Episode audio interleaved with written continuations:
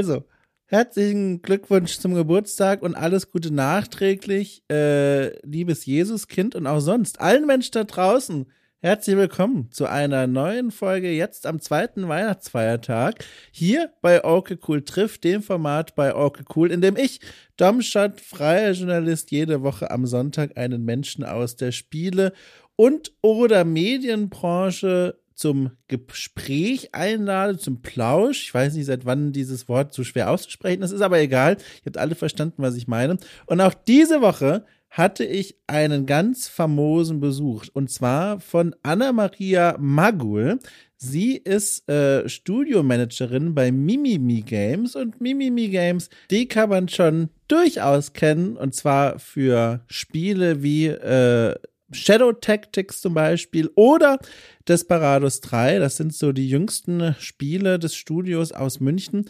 Äh, und diese Spiele waren ausgesprochen erfolgreich. Und es ist auch deswegen so spannend gewesen, Anna hier zu Gast zu haben, denn sie stieß zu diesem Team dazu in der Phase, in der dieses Studio so ganz besonders erfolgreich wurde und so diesen ganz großen Schub bekommen hat. Und deswegen war auch eine der für mich so spannenden Fragen nicht nur, was sie eigentlich genau macht als Studiomanagerin, sondern auch zum einen, äh, wie äh, sich das Arbeiten in diesem Team verändert hat, seitdem diese Erfolge da sind, für sie persönlich, ob sie überhaupt davon was gemerkt hat an ihrer Position und zum anderen, wie es eigentlich so ist, kurz vor Weihnachten nochmal am Schreibtisch zu setzen und zu arbeiten. Denn die Aufnahme selbst geschah kurz vor Weihnachten äh, und an dieser Stelle kann ich außerdem auch direkt verraten, dass das war, oh Gott, oh, ich habe mir gerade einen Bratapfeltee oh Gott. Oh. Entschuldigung, ich habe hier einen ganz großen äh, Tee vorhin eben noch getrunken und er hatte ganz schön viele Gewürze drin und ich bin offenbar zu schwach für den Bratapfeltee. Okay, wir kriegen das aber hin. Achtung. Huh. Also, äh, und es war spannend zu hören, wie gesagt, was sie kurz vor Weihnachten noch dort so erlebt hat. Und genau, das wollte ich auch noch sagen. Wenn alles klappt, dann war das jetzt die vorletzte Folge, die aufgezeichnet wurde mit Mobile Hotspot. Die, den großen, das große Epos habt ihr schon alle mitbekommen. Ich habe noch keinen Router, umzugsbedingt. Äh, aber bald ist das gelöst. Das nur an dieser Stelle. Ähm, und Weitere Themen. Wir sprachen über, na klar, Hamburg, die Stadt, in der ich wohne und der sie auch gewohnt hat. Und womöglich, das wird die Folge verraten, bald auch wieder wohnen wird. Was ist da nur los? Ähm, und sonst sprechen wir noch über Dinge wie Pen and Paper, Leidenschaften und andere Hobbys, die wir uns mal teilen und mal nicht teilen. Ich wünsche euch da draußen ganz viel Spaß mit dieser Folge. Ich hoffe, ihr seid massiv besinnlich drauf, weil diese Folge hier, die ist eine Wucht. Ich kannte Anna vorher nicht und äh, wie sagt man so schön, man fand sich sofort sympathisch. Und das hat dieses Gespräch unter anderem mitgetragen. Und damit viel Spaß mit dieser Begegnung zwischen mir und Anna-Maria Magul.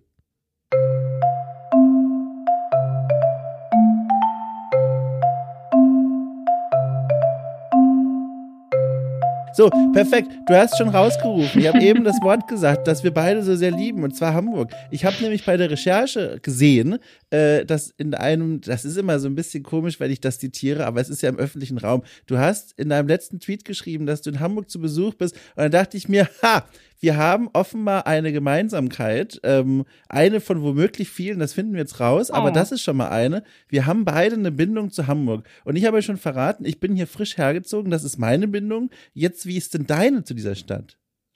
Hamburg ist meine große Liebe tatsächlich. Also wenn, Ach. wenn es dieses Love at First Sight, also Liebe auf den ersten Blick gibt, dann ist es Hamburg. Ich habe darüber nachgedacht, was ich dir erzähle in meiner Recherche und habe mir gedacht, ich kann dir die Hamburg-Geschichte erzählen, weil ich auch dein Like auf den Tweet gesehen habe. ja, dann her damit. Meine Hamburg-Geschichte ist, dass ich mit 15 auf Klassenfahrt war damals in St. Augustin bei Bonn, bin ich oh. aufs Gymnasium gegangen und mhm. dies war meine letzte Klassenfahrt. Und da war ich, wie gesagt, 15. Wir kamen in Hamburg an und ich war tatsächlich nur 40 Minuten in der Stadt. Und das hat ausgereicht. Deshalb auch dieses äh, Liebe auf den ersten Blick wow. äh, Verhältnis oder, oder ja. Mhm. Auf jeden Fall. Äh, es waren nur 40 Minuten. Ich war in einer Buchhandlung am Rathausmarkt, bin gerade die Straße hochgelaufen, habe sogar die Alster komplett verfehlt. aber die Luft zu atmen und da zu sein, irgendwas hat das mit mir gemacht. Und dann stieg ich in den Bus zurück nach Bremerhaven und sagte zu meinen Klassenkameraden, wenn ich groß bin, ziehe ich nach Hamburg. Und dann haben alle gelacht. Und vier Jahre später haben sie nicht mehr gelacht. Da haben nee. sie gesagt, naja, wenn einer nach Hamburg geht und die Schule schmeißt, dann ist es wohl Anna. Und ich habe halt gesagt, Pew Pew, Motherfuckers. und bin gegangen. Die Geschichte dahinter ist natürlich noch ein Tick schwerer und vielschichtiger, aber lassen wir es doch so stehen. Ja, also das ist ja schon mal erstmal interessant. Äh, die, die, die Liebe auf den ersten Blick mit dieser Stadt, die kann ich dir nur äh, nachempfinden, denn äh, mir ging es ganz genauso. Ich hatte, war vor über, oh Gott, oh Gott, vor über zehn Jahren war ich jemand zu Silvester eingeladen und da kannte ich niemanden. Ich war quasi die Plus eins, die hergekommen ist.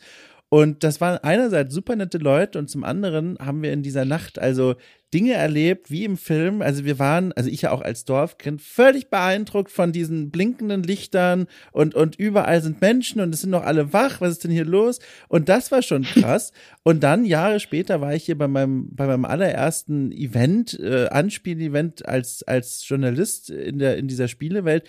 Ähm, und die war hier bei Square Enix und ist ja auch Hamburg. Und also da war ich dann, da hat's mich dann getroffen. Und danach habe ich diese Stadt nicht mehr aus dem Kopf bekommen, habe mir Vorwände gesucht, über die Jahre immer wieder hierher zu kommen. Und jetzt habe ich gesagt, Berlin, du hattest acht Jahre Zeit, äh, dass ich mich in dich verliebe. Es hat zwischenzeitlich geklappt, aber wir haben uns auseinandergelebt. Es fühlt sich alles ein bisschen durcherzählt an. Ich brauche Veränderung. Hallo Hamburg. Und jetzt bin ich hier mit Mobile Hotspot. Die Leute da draußen werden schon kotzen, weil ich das seit Wochen überall erzähle, dass ich noch keine Route habe, aber es ist mir egal. Und jetzt sitze ich hier und ich bin sehr glücklich. Ich habe auch eine tolle Ecke gefunden. Oh, warte mal, die kann ich dir sogar verraten. Das sagt dir dann sogar was, oder? Ja. Hoffe ich wohne, ich. Achtung, ich wohne, jetzt bin ich auf die Reaktion gespannt. Ich habe nämlich schon sehr unterschiedlich bekommen. Ich wohne Eimsbüttel, Nähe Osterstraße.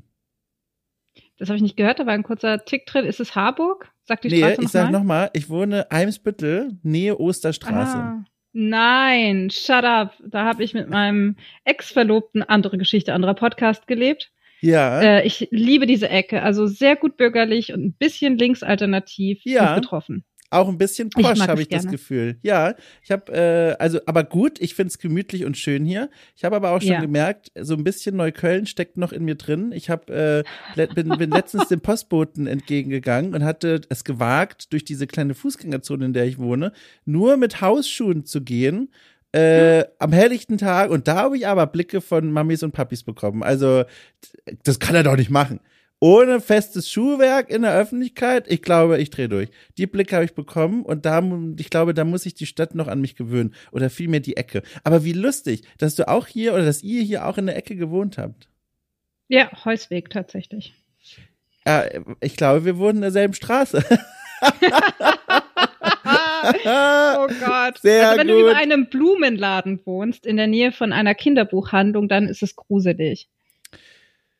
Also ich Nein, bitte antworte nicht auf diese Frage. Okay, Aber wenn du aus Neukölln kommst, wäre Harburg was für dich gewesen. Ja, ja, ich habe also erst noch ganz kurz zu dem Kinderbuch. Wir reden im Nachgespräch nochmal drüber, aber ich weiß, ich habe vor Augen jedenfalls, was du meinst.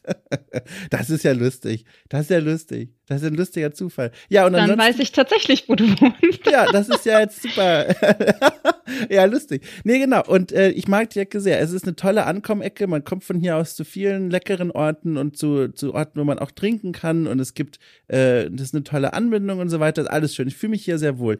Ähm, hast, kannst du denn die Ecke jetzt dann hier noch äh, genießen, trotz dieser persönlichen Geschichte? Oder strahlt es bei dir nicht so über auf Orte, wenn man da doofe Sachen erlebt hat? Beides. Was ja. Hamburg betrifft, Hamburg ist immer meins, denn diese große Liebe kann niemand zerstören für mich. Ich kann komplett die Parallele ziehen. Ich war ja jetzt das Wochenende da, also vor drei, vier Tagen war, schritt ich noch durch Hamburg, wie mein Tweet verraten hat. Ja. Und das war auch unheimlich, denn ich ging durch die Innenstadt und mit jedem Schritt war es am Gänsemarkt, hier habe ich mein Praktikum gemacht, am Dammtor war es, hier habe ich studiert, an der Alster war es, da habe ich dies gemacht, da habe ich das gemacht, da habe ich jenes gegessen, da habe ich vor fünf Jahren noch geweint, da habe ich den und den wieder getroffen, als ich mal wieder zu Besuch war. Und es war einfach mit jedem Schritt mhm. ein immenser Flashback und eine Welle von Gefühlen, gute, schlechte, einfach diese Erinnerungen, wie historisch diese Stadt für mich einfach ist, durch mich selbst und wie ich meine eigene Geschichte nochmal wiedererlebe. Plus all die Veränderungen und alles, was Neues. Könntest du dir vorstellen, und, mit diesem ganzen Backdrop, mit den ganzen Sachen, die du da im, im Säckchen hast, sage ich mal, äh, nochmal hier zu leben? Oder ist das ein Ort, der mittlerweile einfach vor allem so aufgeladener Erinnerungsort ist, im Guten und im Schlechten, dass das gar nicht mehr drin ist? Eine sehr gute Frage. Ich sag's mal so, ich werde es herausfinden. Ich werde im März wieder nach Hamburg ziehen. Hör auf! Wirklich? Shut up! Ja, ja, klar. Nee. ja. Okay, jetzt bin ich, ich natürlich. Ich mach das, ich mach das, ich würde jetzt nicht sagen, ich mache das nochmal. Das ist es nämlich nicht, denn ich kann nicht das gleiche nochmal machen, sondern ich will die Stadt nochmal. Und ich, ich kehre auch nicht zurück, sondern ich beginne ein anderes neues Kapitel äh, in meiner großen Liebe, genau. Wow, kannst du schon, also hast du schon. Total überwältigt. Ich bin völlig überwältigt, weil ich wollte eben noch so ein bisschen wehmütig klagen, dass du jetzt in dieser Stadt warst und äh, ich meine, wir kennen uns ja gar nicht, aber auch irgendwie, wir haben uns so knapp verpasst gefühlt jetzt am Wochenende äh, und ja. jetzt aber heißt es, du ziehst die her, das ist ja der Knaller, das ist ja der absolute Wahnsinn. Äh, hast du schon, wenn ich fragen darf, äh, dir schon überlegt, wo, also so ganz grob mit Vierteln und so, wo du dann hier landen willst? Also steckt da dann schon so eine bewusste Entscheidung drin, zu sagen, also ich möchte jetzt auch wirklich eine andere Ecke der Stadt dann zum Lebensmittelpunkt machen? Ja, also zuallererst, ich wollte nach Berlin. Ach. weil, weil Hamburg nach neuneinhalb Jahren natürlich nicht eine tot erzählte Geschichte ist, sondern die große Liebe, die man ja nicht umsonst schweren Herzens hinter sich gelassen ja. hat und gerne besucht sondern eben aufgrund der Historie vielleicht auch ein bisschen overwhelming sein kann. Aber das werde ich alles herausfinden. Letzten Endes ist der Worst Case immer, sich zu Hause zu fühlen und dort zu sein, wo man immer schon gerne war. Das heißt, wie schlimm kann das schon sein? Also ja. mache ich noch das nochmal. Und genau, da fängt es an. Ja, ich weiß, wo ich hinziehe. Ich habe die Wohnung schon. Ja, ja, ich weiß. Ich habe ein bisschen, ja, ich habe ein bisschen Rückenwind. Ja, ich habe ein bisschen Rückenwind. Und ähm, zu den Freunden hier in München sage ich immer scherzhaft, es ist der der zweite M-Bogen unter Hamburg, wenn du auf Google Maps aufmachst. Oh Gott, warte mal, jetzt muss ich mal, darf ich gucken? Das ist aber kurz? nur ein Scherz zur Orientierung, denn der Stadtname steht immer genau im Zentrum und ich wohne genau im Zentrum. Okay, ich glaube, ich glaube, das sagt mir alles noch gar nichts. Ich kenne nur so ganz grob bisher meine du. nähere Umgebung. Ähm, aber, aber, aber ich gratuliere einfach. Das ist ja schon das Schlimmste eigentlich, wenn du die Wohnung mal gefunden hast, dann ist das ja schon mal abgehakt. Da, da habe ich Geschichten erlebt, du, das kann ich dir sagen. War es unkompliziert? Konntest du das easy? Hast du es easy hingekriegt? Ja. ich habe ich hab einfach nach neuneinhalb Jahren Hamburg wirklich ein bisschen Rückenwind. Das ist unverschämtes Glück wahrscheinlich in dem Fall. Ich möchte gerne behaupten, ich habe das verdient, weil es hier in München zum Beispiel, als ich hergekommen bin vor knapp sechs Jahren, sehr, sehr schief gelaufen ist und die 800 Kilometer Pendeln per Zug war nicht einfach und ich hatte viel, viel Aufwand, viele Kosten und es war absolut unmenschlich. Also man ist mir unmenschlich gegenübergetreten, sowohl ja. Hamburger Vermieterszene, die ja schon so ein einziges elitäres Vereinshaus ja. ist, als auch München, was noch schlimmer ist. Ich dachte immer in Hamburg, wie soll ich nur meine Miete zusammenbekommen? Und dann ziehe ich nach München und dachte, Himmel her. Mhm. Jetzt kann ich mir auch einfach, ich werde nie wieder jammern. Sonst, wenn das alles nicht wäre, also sowohl wenn Berlin auch nicht geklappt hätte weiterhin und ich diese Wohnung da jetzt im Zentrum nicht bekommen hätte, wäre Horn oder Hamm wieder meine Anlaufstelle gewesen. Ah. Denn da habe ich ah. gelebt, als ich zum Studium nach Hamburg gezogen bin. Und das finde ich nett. Ich mag den Rotklinker. Das ist so dieses, keine Ahnung, Arbeitertum, das noch ja, in mir steckt. Ja, ich kenne die Klinkerbar, das ist aber wieder woanders, ne? Ich bin. Äh ja, die, die Bauweise nennt sich Rotklinker. Das ja, das weiß ich, genau. Ich, okay. ich, dachte nur die Klinker. Also ich bin da noch so ein bisschen, wie gesagt, du merkst, ich bin hoch interessiert an ein dieser Stadt. Quittchen. Also hoch interessiert, aber noch wenig wissend. Also so ein bisschen wie, weiß ich nicht, Ash, als er sein erstes Pokémon eingesammelt hat. Jetzt, du warst gerade für mich weg. Bei Einsammeln bin ich wieder reingekommen. Ach du liebe Zeit. Ja, das ist der Hotspot. Grüße gehen raus. Äh, in ein paar Wochen habe ich äh, den Router hier stehen. Hoffentlich, wenn alles klappt. Nee, genau. Ich wollte, ich, ich habe vergessen, was ich jetzt gesagt habe, was du noch gehört hast. ähm, Was denn?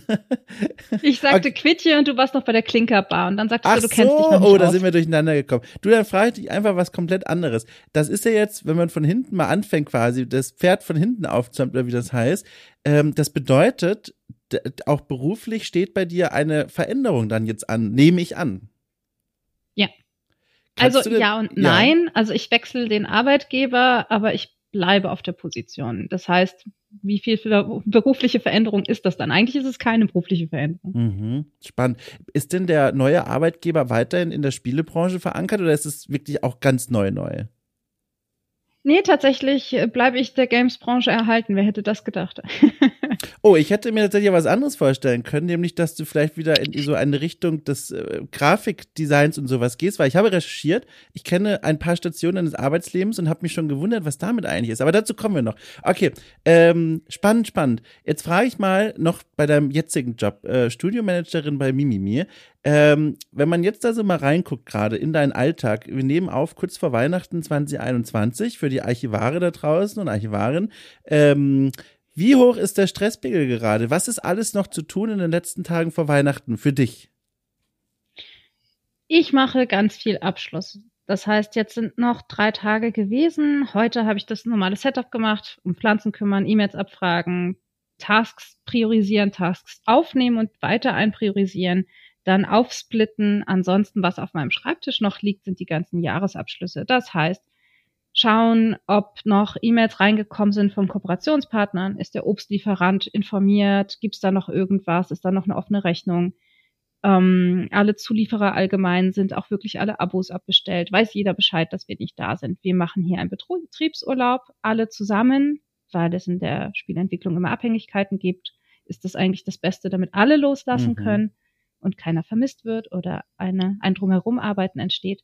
Genau, deshalb melden wir uns erstmal ab für den Jahreswechsel und da schaue ich einfach, dass das glatt läuft und alle gut rüberkommen. Genau. Und dann habe ich noch ein paar persönliche physische Tasks. Das heißt, ich habe hier diesen grünen Daumen angesetzt und möchte noch ein paar Pflanzen umtopfen und ein paar Rankhilfen stecken. Ich möchte noch Sachen im Archive einsortieren, wo so der Haushaltsstuff äh, aufbewahrt wird.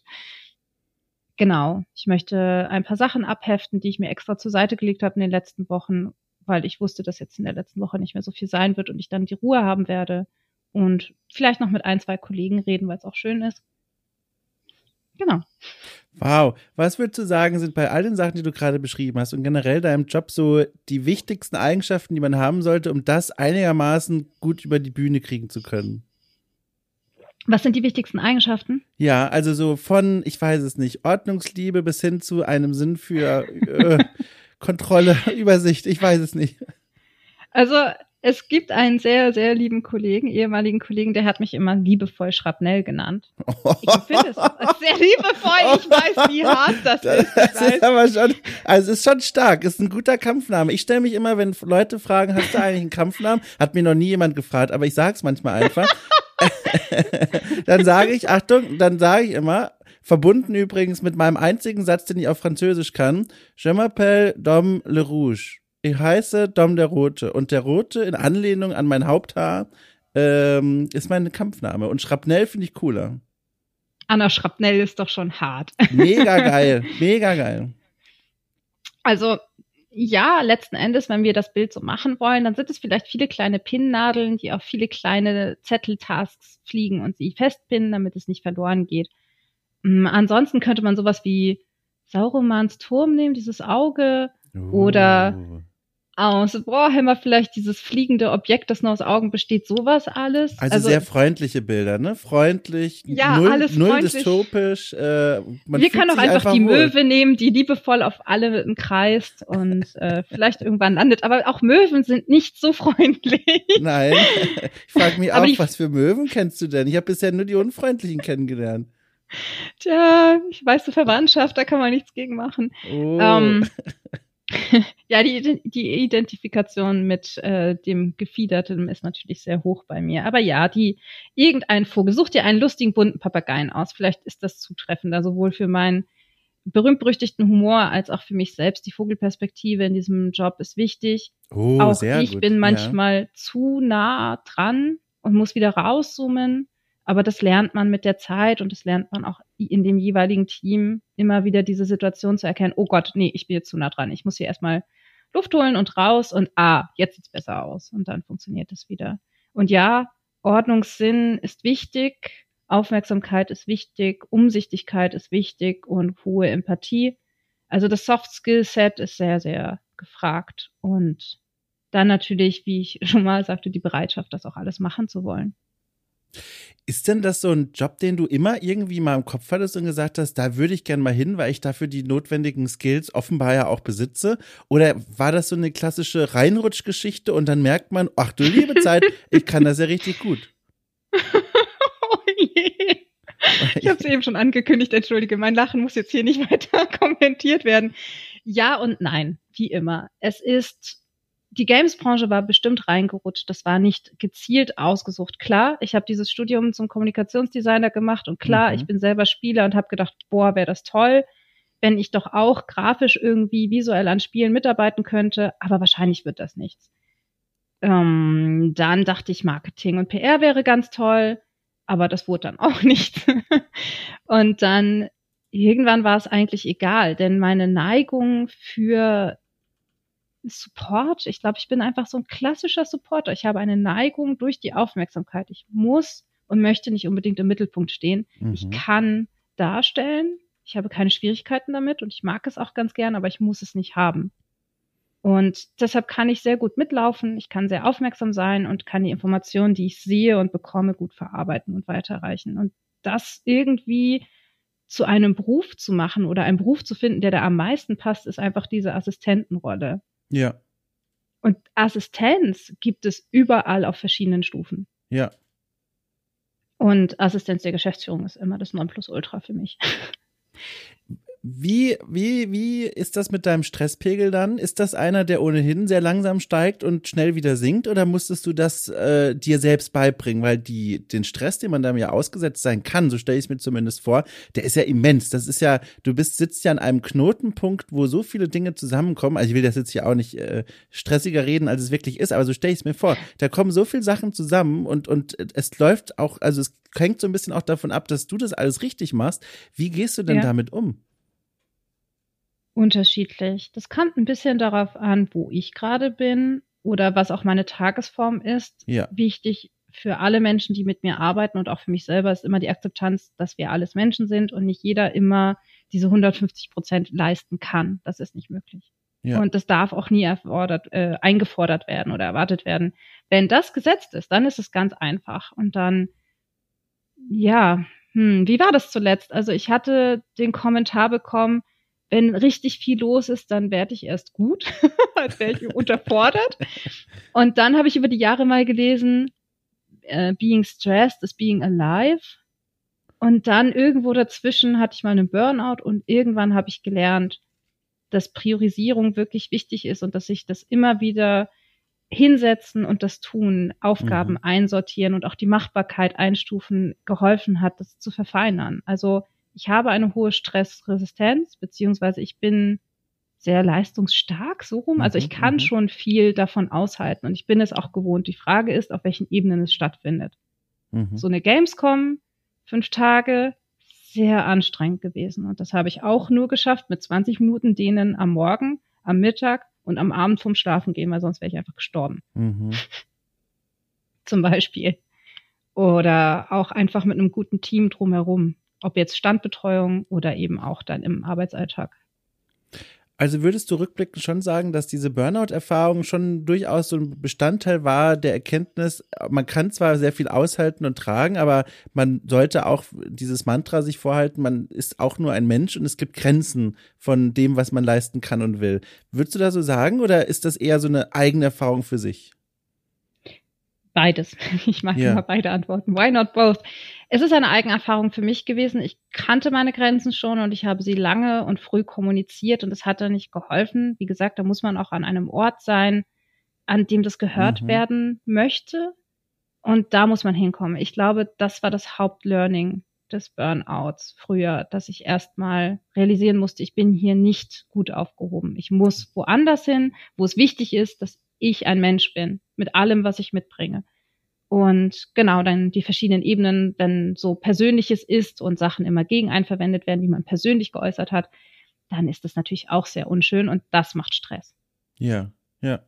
Ich finde das ganz, ganz spannend, wie du so davon erzählst. Ich habe da auch meine eigenen Erfahrungen mitgesammelt in einem etwas anderen Kontext. Ähm, ich hatte, als ich festangestellt war, noch damals bei GamePro, hatte ich ähm, zum, zum Feierabend immer noch ein eigenes Projekt, um mich äh, kreativ quasi komplett auszulasten. Fantastische Idee, bei einem 40-Stunden-Job ja. zu sagen, ja. so, jetzt mache ich noch ein Projekt am Feierabend. Die Idee wurde sogar noch ausgereifter und ich habe noch klügere Entscheidungen getroffen, als ich sagte, so, und jetzt mache ich noch eine Patreon-Seite und bringe mich damit auch noch in Verpflichtung für dieses Feierabendprojekt. Ist klar, super klug gewesen. Äh, ein halbes Jahr später war ich völlig am Boden ähm, und, und hatte alle Symptome, die für eine Burnout-Phase sprechen. Und daraus habe ich auch sehr viel gelernt. Also dieses, wie du auch schon beschrieben hast, auf die eigenen Grenzen zu achten, mit sich selbst irgendwie mal zu kommunizieren und mal zu fragen, na, Dom, ist alles cool eigentlich? Oder wie sieht's aus? Wollen wir morgen mal ein bisschen früher Feierabend machen?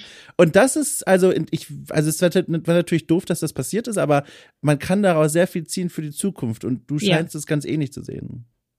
Ja, wichtig war natürlich erstmal an den Ort zu kommen, wo ja. all dieser Respekt und all diese Aufmerksamkeit auch stattfinden kann. Ja. Deshalb bin ich sehr, sehr froh gewesen, hier gelandet zu sein und auch offen und ehrlich erstmal über diese Fails zuvor zu sprechen und zu ja. sagen, hey, immer im Oktober habe ich das Gefühl, entlassen zu werden. Und das muss ja. überhaupt nicht rational sein, aber plötzlich ist alles, was irgendwie nicht mehr positiv ist, sondern neutral bis eher nicht so gut, macht, dass ich das Gefühl habe, ich werde gekündigt. Und das war die ersten zwei Jahre ein Gefühl, das immer im Oktober kam. Und das blieb bis Dezember.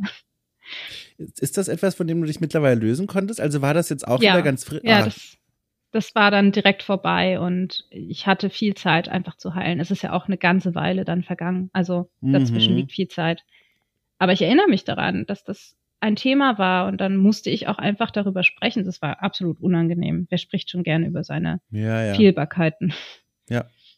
Ja, also ich glaube, wenn ich hier im, im Kontext dieses Podcasts hier bei Orkel Cool trifft, mal in die ersten Folgen zuhöre, äh, ich glaube, da könnte man so eine Audiokommentarspur einblenden, die dann so lauten würde. Also dann höre ich mir das an und pausiere und sage, so, dazu fiel mir eigentlich folgende Anekdote ein, aber ich habe mich nicht getraut, das zu erzählen. Aber mittlerweile habe ich da eine, oh! Jetzt klingelt es an der Tür, hast du Hallo, hallo!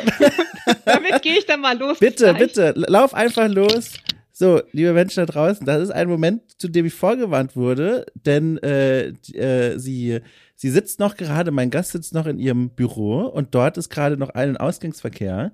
Ähm, und mir wurde angekündigt, es wird eine Klingel zu hören sein, sie wird hinspringen müssen. Und es ist für mich eine wunderbare Erfahrung, mal nicht die Person zu sein, die an die Tür gehen muss, sondern mein Gast. Ich muss das, ich genieße das richtig. Ich hoffe, es wird in Zukunft noch einige Male mehr passieren und damit ist sie zurück. Hallo. Ja, Dom, was Hallo. ich dir sehr empfehlen kann bei Stress ist tatsächlich sportliche Aktivität oder physischer Ausgleich. Ja. Das klingt jetzt so betont auch sehr falsch. Also Joggen, äh, Fitness daheim. Ich bin zum Beispiel jemand, ich liebe es, viel Dehnübungen am Tag zu machen, viel strecken, lang ja. machen, groß machen, raus aus dieser Sitzposition. Ähm, jetzt habe ich gerade die Yogalehrerin reingelassen. Yoga ist, ist sie etwas, jetzt mit im Raum eigentlich? Sie, nein, nein, nein, okay, nein, sie ist nicht bei mir. Sie ich frage nur. sie geht durch das Gebäude runter in die Lounge und da werden dann nachher die Leute zusammenkommen, wow. die zwei, drei Peoples, die das machen können. Genau. Cool. Ja, nee, das habe ich auch schon entdeckt. Äh, ich habe, ähm, also zu meiner Zeit, als ich noch aktiv Rugby gespielt habe, war das ein super Ausgleich. Das war halt mega. Aber heute ist das anders. Heute sind Spaziergänge die, die, die Wahl der Wahl. Äh, und da muss ich immer selber mich schmunzeln. Du kennst es vielleicht auch. Es gibt diese, also Memes ist vielleicht schon zu viel, aber es gibt diese humoristischen Videos auf Plattformen wie Instagram, äh, auf denen dann Menschen zu sehen sind, gerne auch Seniorinnen und Senioren, die mit so einer miesmutigen Laune im Gesicht aus ihrem Hof rausgehen und dabei kommt eine lustige Musik, äh, dieses Jetzt muss ich auch schon aufpassen mit der GEMA, weil das gerade sehr gut nachgesungen war. Und dazu gibt es so einen Bildtext und der sagt sowas wie, äh, ich unterwegs bei meinem Stupid Little Mental Health Walk jeden Tag. Und das ist so lustig und daran muss ich immer denken, wenn ich hier aus meiner Wohnung mich rausschäle jeden Tag und dann muss ich grinsen. Dann laufe ich mit einem Grinsen durch die Welt und die Menschen sehen mich und denken sich, ach guck mal, er hat doch noch letztens die Hausschuhe hier draußen getragen. Ah, der schon wieder. Okay, ich, ich bin echt hier? gespannt, was deine Hausschuhe sind. Ich möchte bitte, dass dieser Podcast angekündigt wird mit diesem ja. Hausschuhbild auf Instagram, damit ich dich auch gleich finde. Ich habe dich noch nicht auf Instagram. Du, das kriegen wir hin. Ich kann sie dir, wenn du magst, also erstmal mache ich mir diese Notiz hier direkt in meinen Google Doc, damit ich das nicht vergesse, so Hausschuhe, Instagram. Äh, und dann kann ich dir anbieten, aber das darfst du jetzt frei entscheiden. Soll ich dir die Hausschuhe schon mal beschreiben oder möchtest du sie sehen? Weil es gibt nämlich sehr unterschiedliche Hausschuhtypen. Es gibt sehr unterschiedliche Hausschuhtypen, darüber können wir auch gleich nochmal sprechen. Ähm, nein, ich möchte, ich möchte nicht geteased werden. Ich möchte es einfach okay. sehen und dann lachen und mich an diesen wunderschönen Podcast erinnern. Großartig. Dann werde ich, ich nicht sagen. Gegenzug meine Hausschuhe beschreiben. Ich hätte nämlich als nächstes gefragt, ehrlich gesagt. Ich habe okay. eine Vermutung. Darf ich schon die Vermutung äußern, bevor ja, du es verrätst? Okay. Ja. Also, Moment, das ist jetzt, jetzt aber. Kurz... Achso, nein, doch nicht. Ja, oh doch, Gott. nein, kommst du rein? kommt der? Kommt der nicht? Okay, er ist weg. Okay, ja. Möchten sich Leute dazusetzen? Wollen wir eine Live-Show draus machen? Das ist Nein. in Ordnung. okay, also das ist jetzt aber wirklich Küchenpsychologie, ja? Also bitte nicht persönlich nehmen, sondern es ist nur Bauchgefühl. Nein. Alles Bauchgefühl. Und zwar, du kommst mir vor, du hast ja auch schon selber gesagt, also nicht nur wie ein sehr empathischer Mensch, sondern auch wie ein sehr warmer Mensch. Und damit ziehe ich gleich ein besonderes Hausschuhmodell, und zwar jene, die nicht diese Adilettenstile haben, sondern da schlüpfst du so rein und dein Schuh, dein Fuß vorne ist komplett umfasst von einer Fellhöhle. Äh, das sind die, die ich mir bei dir vorstelle. Wenn du auf Instagram dieses Bild machst für die Hausschuhe mit einem Kommentar, den nur Insider verstehen können, die diesen Podcast gehört haben, werde ich meine darunter posten. Als Antwort darauf. Boah, okay. Dann verrätst du jetzt auch gar nichts, ne? Nein! Okay. Ich habe jetzt auch zwei zur Auswahl. Tatsächlich meine alten, die ich jetzt entsorgen wollte und die neuen, die ich habe, die channeln meinen D&D-Baden-Charakter. Ich spiele eine Gnomenbadin. Und äh, Kara ist entzückend und ähm, es macht sehr viel Spaß, einen so fröhlichen und immer singenden Charakter zu spielen. Du, das ist ja direkt, also ich komme ja gar nicht mehr hinterher vor Begeisterung. Pass auf, das erste ist. Nein, nein, nein, nein, nein. Das erste ist, ich habe auch ein altes Hausschuhpaar, das ich entsorgen muss. Ohne Witz, hier im Gang steht's. Es muss dringend raus. Ich habe mich aber noch nicht emotional komplett lösen können, weil ich bin ja damit auch schon also über Fußböden gelaufen. Das muss man ja auch erstmal verabschieden gebühren. Deswegen die sind ja. noch da.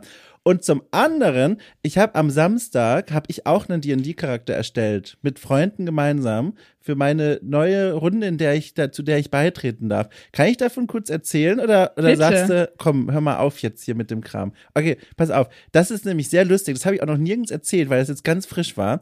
Ähm, das war sehr lustig. Ich stoße zu einer bestehenden Runde hinzu und dort gibt es schon bestimmte Rollenverteilungen. Ja, also es gibt einen Bogenschütze, es gibt einen Krieger, es gibt alle Rollen, die man so haben muss. Außer eine. Und die eine Rolle, die übrig ist, ist der Heiler oder die Heilerin. Und ich muss dir sagen, Niemand normal, will einen Heiler spielen. So ja, genau, das also so das schon mal generell. Und ich auch nicht. Ich bin normalerweise immer der Typ, der die, der diese brüllenden Zwerge total sympathisch findet. So weißt du, so ein bisschen prumpräselig, aber gutherzig. Das ist so meine Vorstellung von D&D-Charakteren, die ich gerne spiele. Und dann ging's los. Also mein äh, zu Gast war unter anderem der Spielleiter und er hat mir geholfen bei der Erstellung. Und dann haben wir äh, umringt von Weingläsern angefangen zu verhandeln. Also ich wollte den Zwergenkrieger aber er hat gesagt, es wäre schon sinnvoll, wenn wir einen Heiler haben. Und am Ende dieses wirklich wunderschönen Abends kam mein Charakter raus und zwar heißt er Boris Vollschlag. Und Boris Vollschlag ist ein Zwergenheiler, der allerdings mit seinen äh, Händen heilt. Er verteilt heilende Ohrfeigen und das ist unser Kompromiss. unser Kompromiss aus, ich möchte gern ein Zwergenkrieger sein und wir brauchen einen Heiler. Und ich freue mich. Der heilende Watschenbaum. Die heilenden Watschen. Es wird gerüttelt. Ich werde die Ohrfeigen links und rechts heilsam verteilen. Das ist mein Charakter. Perfekt. Meine, meine Badengnomen ist auch quasi Heiler geworden, denn ich wusste, wir haben einen Mage. Ja. Aber ich wusste nicht, in welche Richtung das geht und wir durften nicht untereinander kommunizieren, damit es auch ein schöner Haufen wird, also schön bunt gemischt. Und dann dachte ich mir so, naja, ein bisschen Magic geht ja auf jeden Fall. Und dann nehme ich mal ein Heilzauber mit. Und jetzt bin ich die Gruppenheilerin. Und ich habe nicht viele Spellslots. Und ich könnte so viel mehr tun, aber ich hebe immer ein Spellslot zum Heilen auf. Und meine Healing Words und weil ich so klein bin, das ist ein Bild, das verstehen nur die und die Menschen, Ich habe einen Ork-Charakter mit dabei. Das ist so der Schlechter bei uns. Hm, ich mag schlechter als Wort. Der Ork-Schlechter. Ein richtig gutes Wort, finde ich auch. Finde total. Oder? Ich habe letztens eine Horrorgeschichte gesehen. Im, ähm, übersetzt war die von Clive Barker und die heißt im Deutschen äh, der Mitter. Oh, warte. Der mit. Moment äh, der Mitternachts-Fleischzug-Express. Was ist das denn für ein geiler Name? Mitternachts-Fleischzug-Express, der heißt im Original Midnight Meat Train und ich finde Midnight Meat Train klingt wie ein Lied von Phil Collins und total freundlich und da möchte man kuscheln zu, aber Mitternachts-Fleischzug-Express, sag mal, wie geil ist die deutsche Sprache manchmal eigentlich? Ja, ja. Der, der Fleischwolfzug wäre viel ja. passender gewesen. Na, also Klingt jetzt bitte, schnell. können wir mal die Übersetzung mal so schön lassen, wie sie ist? Ich bin begeistert. Also zurück zu deiner Baden. Oh Gott, das wird eine so cringy Story. Jedenfalls ist sie klein, ja, weil sie ein Gnom ist und dann kommt sie nicht so richtig ran und ich habe äh, mein, mein Heilen funktioniert auch mit Berührung und ich muss Ei. dann so die Hand auflegen. Und das Einzige, was sie erreichen kann, wenn sie nach oben greift am Org, ist so die eine Pobacke. Ja, sehr schön. und irgendwann habe ich, immer wenn ich heile, würfel ich auch volle Power. Also es ist halt immer, es ist auf jeden Fall eine 20 und es ist auf jeden Fall eine 4. Also Maximum Heilen plus Charming Points, alles drauf. Heilen funktioniert bei mir prima. Und ich heile diesen Org im Kampf so oft, dass er schon immer, wenn er mich singen hört, so ein warmes Pobackengefühl hat. Und er spielt es auch sehr schön aus. Und ich denke so, oh Gott, das glaubt mir doch niemand. Das ist wirklich witzig. Du, das ist ja fantastisch. Also das ist ja wirklich eine Wucht. Das ist ja eine Wucht. Äh, ist das eine Gruppe, die du, also werdet ihr online spielen, wenn du dann umziehst oder, oder was passiert dann? Nein, wir werden mich ganz traurig verabschieden. Und ähm, ja, wir spielen so ein ganz festes Setting und da passt es ganz gut rein als Gruppe von Abenteurern, dass Kara dann, die immer irgendwie Führerin und Anführerin sein sollte und ihren Anführer verloren hat und quasi so rechte Hand war, hm, war ja klar, dass ich sowas spiele, dass sie dann ihre eigene Gruppe findet und ins neue Abenteuer geht. Och, das ist sie aber sagt wirklich es auch oft. Ja, sie sagt auch oft, auf in ein neues Abenteuer. das ist oh, total süß. ist das schön. Du, also da, ich bin jetzt schon emotional und bin nicht mal Teil der Runde. Ich stelle mir das richtig schön vor, den Abschied. Ach je. Ja, ich bin, ich glaube, es wird ganz emotional werden. Genau, das versuchen wir noch fertig zu machen, bevor ich gehe. Und dann hoffe ich, in Hamburg eine neue D&D-Runde zu finden. Zumal, also ich kann, ich kann, oh, Entschuldige, ja, bitte? Zumal D&D für mich noch neu ist. Also als ich noch Pen and Papers gespielt habe, hast du nur W10 gebraucht und sonst nichts. Und jetzt habe ich so eine ganze Handvoll verschiedener Würfel. Und wie dumm wirft sich bitte ein D4? Ich finde es total geil. Es fühlt sich total illegal an, aber es macht Spaß. So, das war mein Gefühl, das ich hatte jetzt am Samstag beim Werfen. Aber du, da kann ich dir schon sagen, ohne jetzt, ich kann natürlich für niemanden sprechen, aber es besteht eine Gruppe. Und wenn du Lust hast, zu den, den, den, den Heilschläger mal in Aktion zu sehen, ich kann mal ein gutes Wort für dich einlegen, wenn du magst. Den Heilschläger und die Schlafsängerin, genau. Ich habe ja Kara erstellt in Anlehnung an Pummeluff. Pummeluff ist natürlich, das weiß Wundervoll. selbst Twitter, mein alter Ego-Pokémon. Wundervoll. Also ich lege gerne ein gutes Wort für dich ein. Der, der, der, der Skill äh, verteilt sich dort von Profi bis hin zu noch nie was davon gespielt. Das heißt, die Runde ist ziemlich offen. Sehr schön, klingt gut. Ja. Gut. Perfektes so. Match. Wo machen ja. wir weiter? also, das ist abgehakt. ähm, warte mal, jetzt müssen wir wieder irgendwie zurück zu deinem Lebenslauf kommen. Oh, da habe ich eine Idee. Ich habe nämlich mir was aufgeschrieben, während ich dir zugehört habe und wusste noch nicht so richtig, wo ich das mal unterbringen soll. Und jetzt haben wir ja quasi gar keinen Kontext mehr. Deswegen kann ich das jetzt einfach fragen. Ähm, du hast so beiläufig erwähnt, als du deine Arbeitsstation durchgegangen bist, dass du auch mit dem Gedanken gespielt hast, in der Spielebranche irgendwie als Grafikerin loszulegen. Und dann sagtest du diesen Nebensatz oder diesen Kommentar, ähm, das wäre ja sicher auch nichts geworden. Und da wollte ich mal fragen, war das etwas, was du dann sowieso direkt aus der Luft geschlagen hast und gar nicht erst irgendwie versucht hast? Oder war das etwas, wo du dich auch wirklich schon wo beworben hast, wo du auch irgendwie schon mit einem Tür, äh, mit dem Fuß in der Tür drin warst? Gute, lange Frage. Ich überlege gerade, wie war das im Studium? Ich habe mich gar nicht erst beworben. Es kam für mich wirklich nicht in Frage, weil ich hm, im Kunst-LK saß vor dem Studium und man mir sagte, was für ein analytisches Auge ich habe und wie gut ich Sachen beschreiben kann aber was für ein unglaublich schlechter Handwerker ich bin. Und das hat natürlich meinen Trotz getriggert. Ich habe die Schule hingeworfen, bin nach Hamburg gegangen, um Design zu machen und habe gesagt, nein, ich kann euch allen beweisen, ich kann es besser. Und im Studium habe ich gelernt, nein, ich bin wirklich schlecht.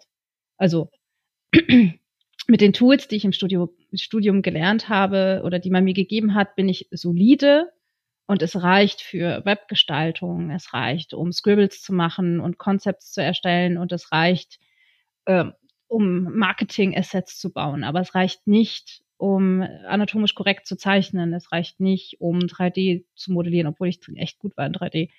Genau. Das heißt, ja, ich kann besser auseinandernehmen, anleiten und briefen im Team mm. als selber erstellen. Das ist leider wahr geblieben.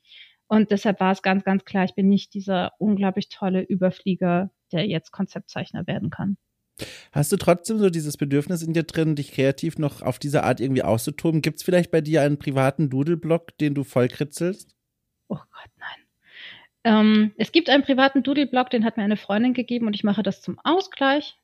Ich schrei, ich, ich zeichne gern mit Worten. Nicht, dass ich unglaublich eloquent wäre, aber so oh. solide. Ich bin jemand, der gerne Worte benutzt. Fun Fact mein WhatsApp sagt und alle anderen Chatportale sagen auch, ich benutze wenig Emoticons oder Emojis oder GIFs oder irgendwas. Ich benutze ja. wirklich Worte. Und ansonsten, schaust jetzt noch mal den Chat nach. ich habe Hände sind weg von der Tastatur. Ich mache gar nichts. Ich verspreche, ich sitze nur hier und, und höre dir zu. ja, ja. Und dann, genau, also ja, ich scribble zwischendrin noch ein bisschen was Kleines, aber mehr als Gedankenstütze oder unterschreib äh, Unterzeichnungen äh, oder Stütze für Worte, aber jetzt keine ganzen Bilder oder irgendwas. Nur kurzweiliges. Das ist ganz lustig. Ich habe ähm, einen, einen tatsächlich Doodle-Account äh, mir mal gemacht. Das klingt schon viel größer, als es ist. Das sind vier Bilder. Und diese vier Bilder entstanden aus einer ähnlichen Geschichte wie deiner, nämlich die große Lust, mal so Sachen zu machen, also so zu zeichnen und zu konzipieren, aber gleichzeitig mit der Realisierung verbunden, dass ich das eigentlich gar nicht kann. Und die Inspiration für jedes einzelne Motiv ist immer ein Schlagwort. Warte mal, oh Gott, hier ist das runtergefallen. Sorry. Beim Wort Schlagwort. Ja, ja. ist das runtergefallen. Bitte schön, Untermalung.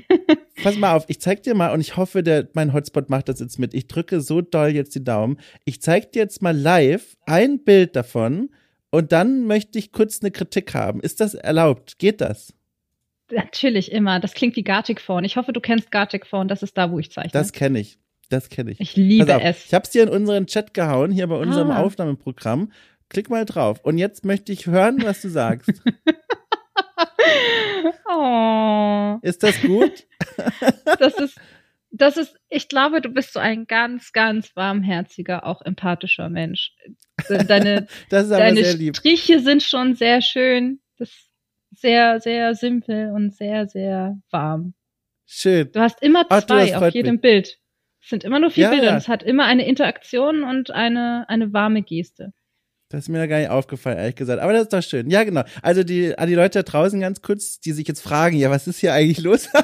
also, das ist der, der Instagram-Account, den habe ich auch irgendwo mal schon mal erwähnt. Doodledom heißt der. Also bemühen Sie sich bitte nicht da draußen, jetzt da extra hinzugehen. Da ist nicht viel los. Aber das ist so mein kleiner Spielplatz, auf dem ich schon lange nicht mehr spielen war. Aber ähm, das ist schön. Wollte ich dir zeigen, war ein Bedürfnis. Ähm, Dankeschön. Danke dir. Äh, so, genau, ähm, genau, äh, das Grafikding, genau, das habe ich gefragt. So, ähm, wie war es für dich? Auch das habe ich mir aufgeschrieben und auch überlegt, wie kriege ich das denn eigentlich mal rein? Und das mache ich jetzt einfach. Wie war es denn für dich, nach dieser ganzen Zeit in Hamburg im Studium in München plötzlich zu leben? Ich habe selber in München mal drei Wochen oder so gelebt und äh, ich muss sagen, es war also jetzt schon Kulturschock auch und jetzt nicht der besten Art. Aber das bin nur ich. Äh, deswegen, wie war es denn für dich? Darf ich dich fragen, wo du ursprünglich herkommst? Klar, also ich komme aus äh, Franken, ein kleines Dorf in Franken, 700 Einwohner, okay. mittlerweile nur noch 500, wie ich feststellen musste. Ich weiß nicht, was passiert ist, aber irgendwas ist passiert. Ähm, und von dort nach Heidelberg und dann München, Berlin und Hamburg. Das ist, glaube ich, eine gute Entwicklung. Das frage ich, denn Franken und Bayern ist ja jetzt nicht so ich weiß, die haben Clinch und ich weiß, äh, das ist sehr nah beieinander, aber jetzt ist mir alles egal, bin da emotionslos. Der, aber, aber stimmt, ja. Der genau. Stadtschock bei dir sitzt, weil du es mehr ländlich magst oder kennst und du sagtest das mit Hamburg ja auch schon, dass das krass war, im wahrsten Sinne. Für mich, ich bin ein Stadtkind, ich bin viel umgezogen, ich habe auch in meiner Jugend und Kindheit viel auf Dörfern gelebt, in Dörfern gelebt, so mit 500 Leuten und der Beatbank unterm Arm und sowas die Stadt gibt mir da schon mehr, von mehr Leben und mehr großes Denken, weites Denken. Ja. für mich ist München ein, ein großes Dorf oder eine winzige Stadt. Das ist lustig, weil die Stadt an sich sehr, sehr groß ist, aber ich merke an der Geo Stadtgeografie, wie diese Stadt angelegt ist, wie die Innenstadt, wie eng die Gassen sind, wie nah die Häuser beieinander stehen, das ist alles sehr klein und das wirkte auf mich. Vielleicht auch mehr auf mich, als es auf andere wirkt. Hier zu leben ist anders als damals, als ich es beruflich besucht habe. Ich mhm. war 2012 schon beruflich immer sehr viel in München, fand es immer großartig. Es hat so viel Spaß gemacht. Es ist schön, es ist sauber, es ist gut bürgerlich, es hat schöne Ecken, verschiedene kleine Subzentren. Aber hier zu leben hat mir gezeigt, es hat nicht viele Subzentren. Es ist sehr traditionell, es ist sehr hinten dran. Also mhm. Also viel, vieles, was mir hier als der neue heiße Scheiß verkauft wird, kannte ich aus Berlin und Hamburg schon vor 15 Jahren und denkst, ey Leute, das ist weder neu noch der heiße Scheiß. Mhm. Einfach wahrscheinlich nur Scheiß. und das hat mich sehr geärgert. Und als so Pseudo-Veganer, Whisky trinkender Pseudo-Veganer im bierliebenden Fleischland war es schon schwierig. Ja. ja. Und ich denke, das ist so der Kontrast, mit dem ich hier konfrontiert war, dass mein nicht ganz so alternatives, aber schon anderes Leben hier nicht so richtig Fuß fassen konnte. Ja. Und dann und, schätze ich mal, oh, Entschuldige, bitte, ja. Nein, nein, bitte frag. Und ich, und dann schätze ich, war so der große, das große positive Gegengewicht, also so klingt es zumindest, die, der sehr freundliche Kollegenkreis bei deinem Arbeitgeber. Ja, ja, es war, oh Gott, es klingt so, es klingt so schlimm, aber es ist halt die gefundene Familie. Das ja, ist klar. ein ganz, ganz großes Thema, glaube ich, für viele Erwachsene, für viele junge Erwachsene auch. Ja. Diese zweite Familie und diese Findung und Definition ja, ich glaube, wenn diese Mimimi-Bubble nicht so groß und mächtig wäre, hätte ich es niemals so lange ausgehalten. Ich habe ja. ja dann auch Fun Fact, um dir mehr Infos zu mir zu geben, was du nicht recherchieren konntest, eine zweite Bubble gefunden, die wahnsinnig alternativ und unglaublich aufgeschlossen ist. Und das ist der TNS, die Tsukino Senshi. Europas älteste Anime- und Manga-Showgruppe. Ach. ich weiß nicht, ob du die kennst. Nee, noch nie gehört. Also äh, kannst du mal kurz erzählen, was das ist? Aber es klingt spannend. ja. Ich kenne sie aus meiner Jugend. Ich bin natürlich sehr lange schon Japan- und Anime-Manga-Fan gewesen und so mit acht vom Fernseher bei Mina Superstar, da fing alles mal an und dann war ich irgendwann mal auf der Con in Koblenz und das war groß und so viele Leute, 5000 Menschen, die das gleiche machen und denken und fühlen wie ich, oh mein Gott. Und da laufen Animes und ich kann Merch kaufen und Bankas. und lustige Japaner sind da und oh mein Gott. Genau, das ist dieses typische erste Mal Con da habe ich den TNS auch gesagt, äh, gesehen. Tsukino Senshi ist der Titel von Sailor Moon, also die Krieger des Mondlichts. Das haben sie früher auch gemacht. Oh. Damals noch als Musicalgruppe, davon sind sie schnell abgekommen, ein Glück. Und, und jetzt machen sie einen, genau, wie, wie stell dir vor, eine Laiendarstellgruppe. Ja, ja, es ist ein festes Stück zu der TNS hat als Auflage aktuellen japanischen Sachen oder auch Spielen mit Japan. Punkt. Wir hatten Kingdom Hearts ganz lange, wir haben aber auch Evangelion gemacht. Jetzt gerade machen wir Voltron. Und da hinzugehen, war so ein, ich kenne die, oh mein Gott, und die sind ansässig in München. Ich probiere das jetzt mal, was soll schon schiefgehen? Man muss ja auch mal neue Sachen ausprobieren. Ja, ja. Und dann war ich mittendrin statt nur dabei und dachte, dachte, Himmelherr, die finden mich witzig und die beiden, ich kann gut tanzen. Ich?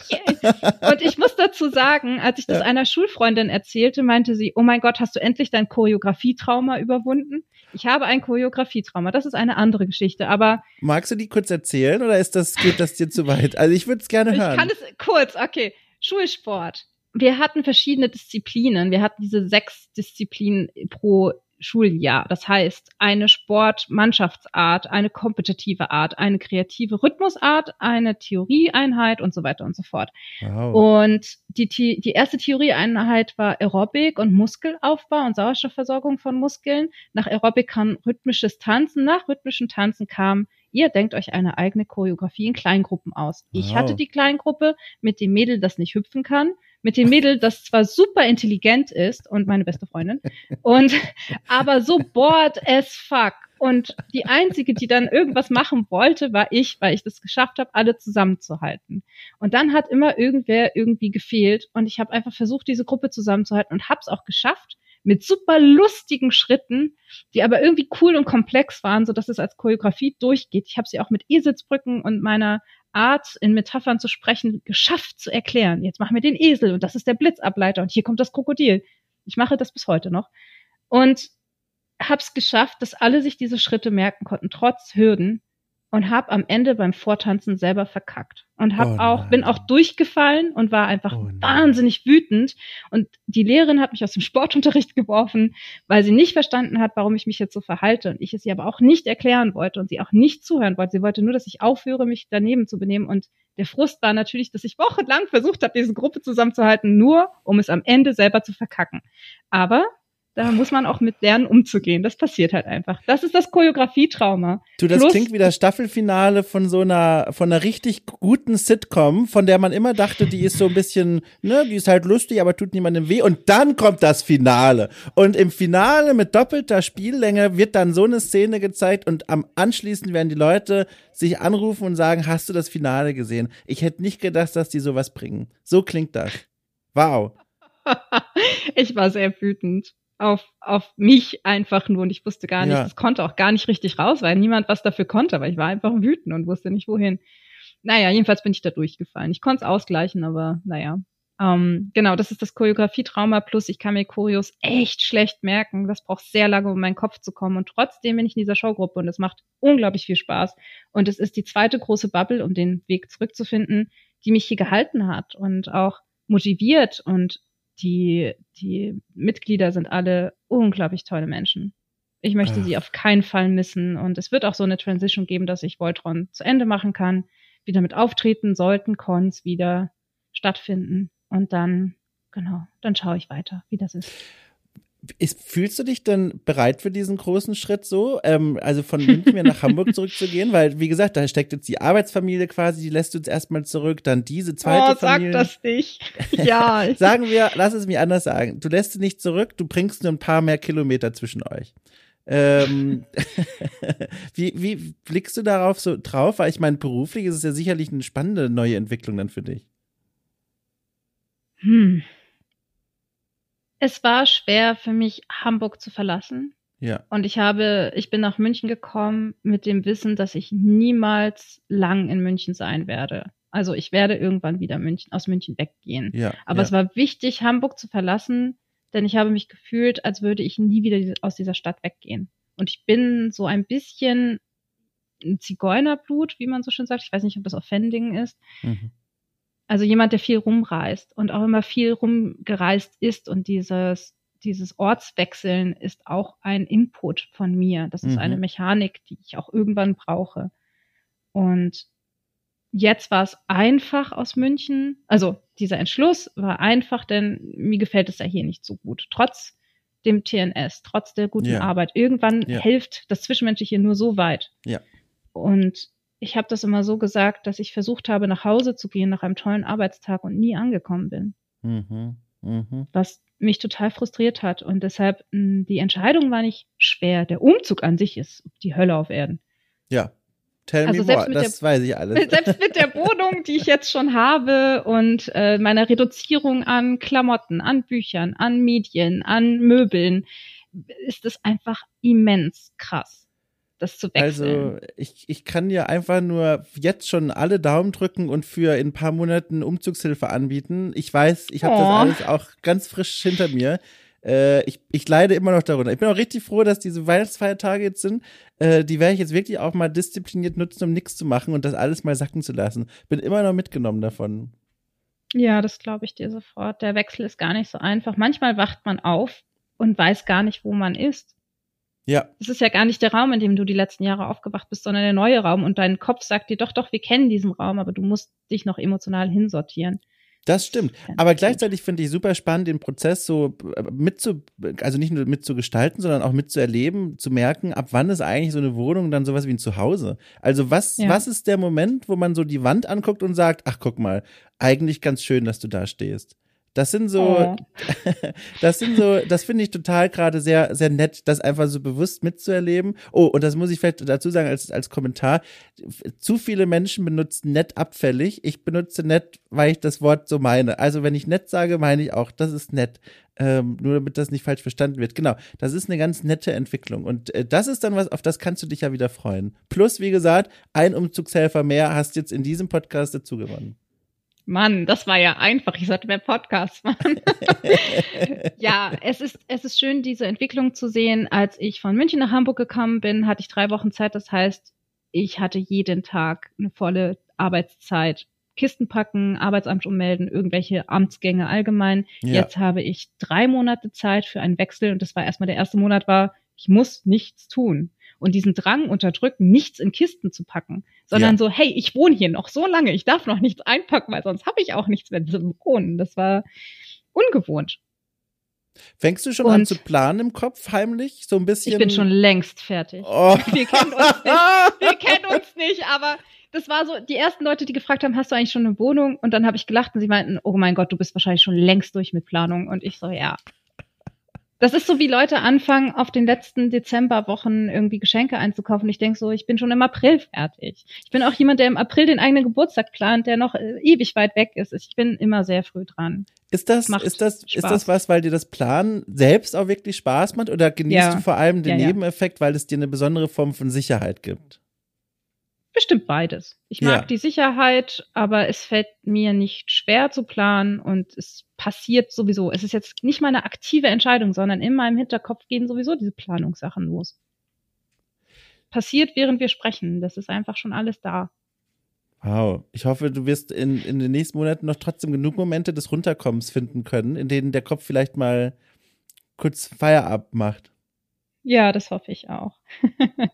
ich habe ich hab zum, zum Ende unseres Gesprächs noch eine Detailfrage, mit der ich automatisch 99 Prozent unserer Zuhörerschaft ausschließe, aber das nehme ich mir einfach mal raus. Welche Farben haben deine Hausschuhe? nee, ich, glaube, ich glaube, da ist die Zielgruppe größer als bei der Frage, die ich jetzt stelle. Und zwar, äh, es ist einfach was, worüber ich jetzt längere Zeit nachgedacht habe. Es geht um Hamburg, um, ein, um, ein, um eine Beobachtung in Hamburg, über die ich jetzt nachgedacht habe und ich kam noch nicht auf die Idee, irgendjemanden in meinem Hamburger Freundeskreis zu fragen. Und jetzt bist du aber hier quasi gerade an der Strippe. Und deswegen denke ich mir, ich frage jetzt einfach mal dich. Und zwar folgendes. Ähm, ich war jetzt am Wochenende Gastgeber für Besuch und habe ein kleines Stadtprogramm gemacht. Und eines, also was ja auch vermessen ist, weil ich ja hier erst frisch angekommen bin, aber egal, mit genug Planung kann man sowas auffangen. Jedenfalls, wem sage ich das? Ähm, ich habe dann eine Route ausgemacht und ein, der letzte Teil der Route wurde mir auf Google Maps angezeigt mit einem Symbol, das ich als Zug oder als Bus identifizierte, also im Grunde hatte ich keine Ahnung, und eine Zahl, nämlich der 62. Und Hamburger und Hamburgerinnen werden jetzt schon auflachen und sagen, wir wissen, wohin dieser Hase laufen und schwimmen wird. Denn ich fuhr diesen Weg und guckte dann auf Google Maps bei der letzten Station, wo besagte 62 stand und stellte fest, hier sind weder Gleise noch Straßen, sondern nur ein Fluss. Und dann mhm. sah ich, ich muss ja mit dem Boot fahren. Und das war der Moment, in dem ich kapiert habe, dass hier in Hamburg einfach mal eine Fähre Teil der öffentlichen Verkehrsmittel ja. ist. Sag mal, erstens mal festhalten, wie geil ist das denn? Ich bin auf diesem I Boot know. gefahren und ja. habe gedacht, ich drehe hier durch vor Glück. Es war ein nebliger Tag, ein, eine steife oh. Brise äh, in der Luft. Ich habe mich gefühlt wie, weiß ich nicht, wie heißt der der Typ von Titanic, Captain Jack? Nee, das war das Musikstück. Ähm, Leo. du meinst Leonardo DiCaprio. Ja, genau. Jack. Wie heißt er denn im Film? Hm. Captain? Jack, aber nicht Captain. Ach Gott, Cap Oh Gott. Ich, ich brauche einfach Urlaub. Also, ich fühlte mich wie Leonardo DiCaprio bei einer seiner Erfolgsfilme Ende der 90er oder so. Ähm, und dann, jetzt kommt meine Frage. Jetzt hast du ja schon gefragt, was will er denn jetzt damit? Achtung. Ja. Ich bin dann äh, Entschuldigung, aber also ich bin dann ausgestiegen und dann stellte ich fest, wenn ich zurück wollte von dem Punkt, wo ich ausgestiegen bin, beim Fischereihafen, dann mhm. muss ich auf die andere Seite, und das ist jetzt die Frage, des Flusses schwimmen oder wie auch immer und dann die Fähre wieder zurücknehmen, weil auf der Seite, wo ich ausgestiegen bin, fuhren keine Fähren mehr in die andere Richtung. Dann bist du Finkenwerder ausgestiegen oder wie? Ich bin an der Station Fischereihafen ausgestiegen. Altona Fischereihafen. Ah, okay, in die andere Richtung, okay. Mhm. Wie komme ich wieder zurück? ich weiß es nicht. Ich dachte, du bist woanders ausgekommen und hätte jetzt gesagt, nee. alter, alter Elbtunnel, den haben sie ja auch ausgebaut. Du darfst nicht vergessen, ich bin auch länger weg. Ähm, da Ach ist Gott, viel du hast passiert. ja vollkommen recht. Du hast vollkommen recht. Die Stadt sieht ja völlig, hat sich völlig verändert. Also ich habe sie kaum wiedererkannt. Du hast recht. War doof, dich zu fragen. Aber, oh wow, ähm, nein, nein, nein. Das, das Gefühl, dass man mich fragt, ist immer richtig. Denn Ja? hier steht schon immer Keep Calm, Ask Anna überall. Das heißt, das, damit bist du erstmal richtig. Ich könnte es im Zweifel wissen. Aber ich würde dir sagen, Onkel Google hilft dir da bestimmt mehr. Onkel Google. Dann setze ich mich jetzt direkt im Anschluss dieses Gesprächs auf den Schoß von Onkel Google und werde ihn fragen, sag mal, wie komme ich eigentlich wieder zu Hause, wenn ich da unten am Fluss stehe? Bin mir aber auch sicher, dass einige der lieben Zuhörerinnen und Zuhörer, die Erfahrung habe ich auch schon gemacht, jetzt schon ihre Mail geschrieben haben äh, und kurz davor sind, auf Senden zu drücken. Also bitteschön, sehr gerne. Schickt mir alles. So. Sehr schön. Aber ich muss auch sagen, dieser Fährenabschnitt zum Beispiel von den Landungsbrücken aus und dann zwei Stationen, ich glaube flussabwärts oder flussaufwärts, oh, ich weiß nicht, flussaufwärts. Ähm, also mit der Elbphilharmonie im Rücken, zwei Stationen, das ist sehr schön. Und dann läufst du Uh. wieder zurück. Aber es gibt einfach so Strecken, wie du auch rausfinden wirst, die man immer macht. Und jetzt, als ich am Wochenende da bin, bin ich natürlich auch über den Hafen spaziert, dann äh, St. Pauli, Schanze. Von der Schanze hätte ich nach Eimsbüttel hochlaufen können, aber ich wollte dann Dammtor und dann in die Innenstadt, genau. Ich habe so einen Ja. ganz großen Bogen gemacht. Und das ist einfach so meine Lieblingsspazierroute. Und dann fällt mir auf, das sind gar nicht die sechs Stunden, die ich immer glaube, dass es dauert. Das geht immer alles viel zu schnell. Ach, das ist so toll. So auch von dir nochmal zu hören, was, diese Stadt noch alles an Ecken bereithält, die ich bisher nur aus Geschichten und Märchen kenne. Ich freue mich ganz doll. Du, ich freue mich. Und ich wünsche dir da jetzt schon eine gute Ankunft hier in der Stadt. Ähm, und wie gesagt, wenn beim Umzug noch zwei Hände oder eine gebraucht wird, gib Bescheid. Ähm, das war hier Eine eine Wucht. Hand. Das war hier eine Wucht. Ich wusste nicht, mit was ich rechnen muss, weil wir kennen uns ja gar nicht. Aber ich muss dir sagen, die Stunde ging schnell. Ich dachte auch, warum, wo sind die Fragen? Ich glaube, ich habe gar nichts erzählt. Oh mein Gott, ich habe mir so Gedanken gemacht, was ich überhaupt, wie ich das füllen oh, oh. soll. Aber äh, es gibt hier die Idee des Formats Okay Cool trifft wieder. Da lade ich nämlich Leute einfach nochmal ein und frage die andere Dinge. Äh, und dann können wir uns das einfach aufheben, weil ich habe ehrlich gesagt hier auch noch ein halbes Google Doc übrig. Aber das ist nicht schlimm. Das holen wir einfach wann anders nach. Oh, ich bin sehr gespannt. Ich auch. Ich wünsche dir einfach jetzt noch einen guten Restarbeitstag. Äh, komm noch gut durch diese Stadt durch und vor allem dann, wie gesagt, gute Reise hier hoch in den Norden. Dankeschön.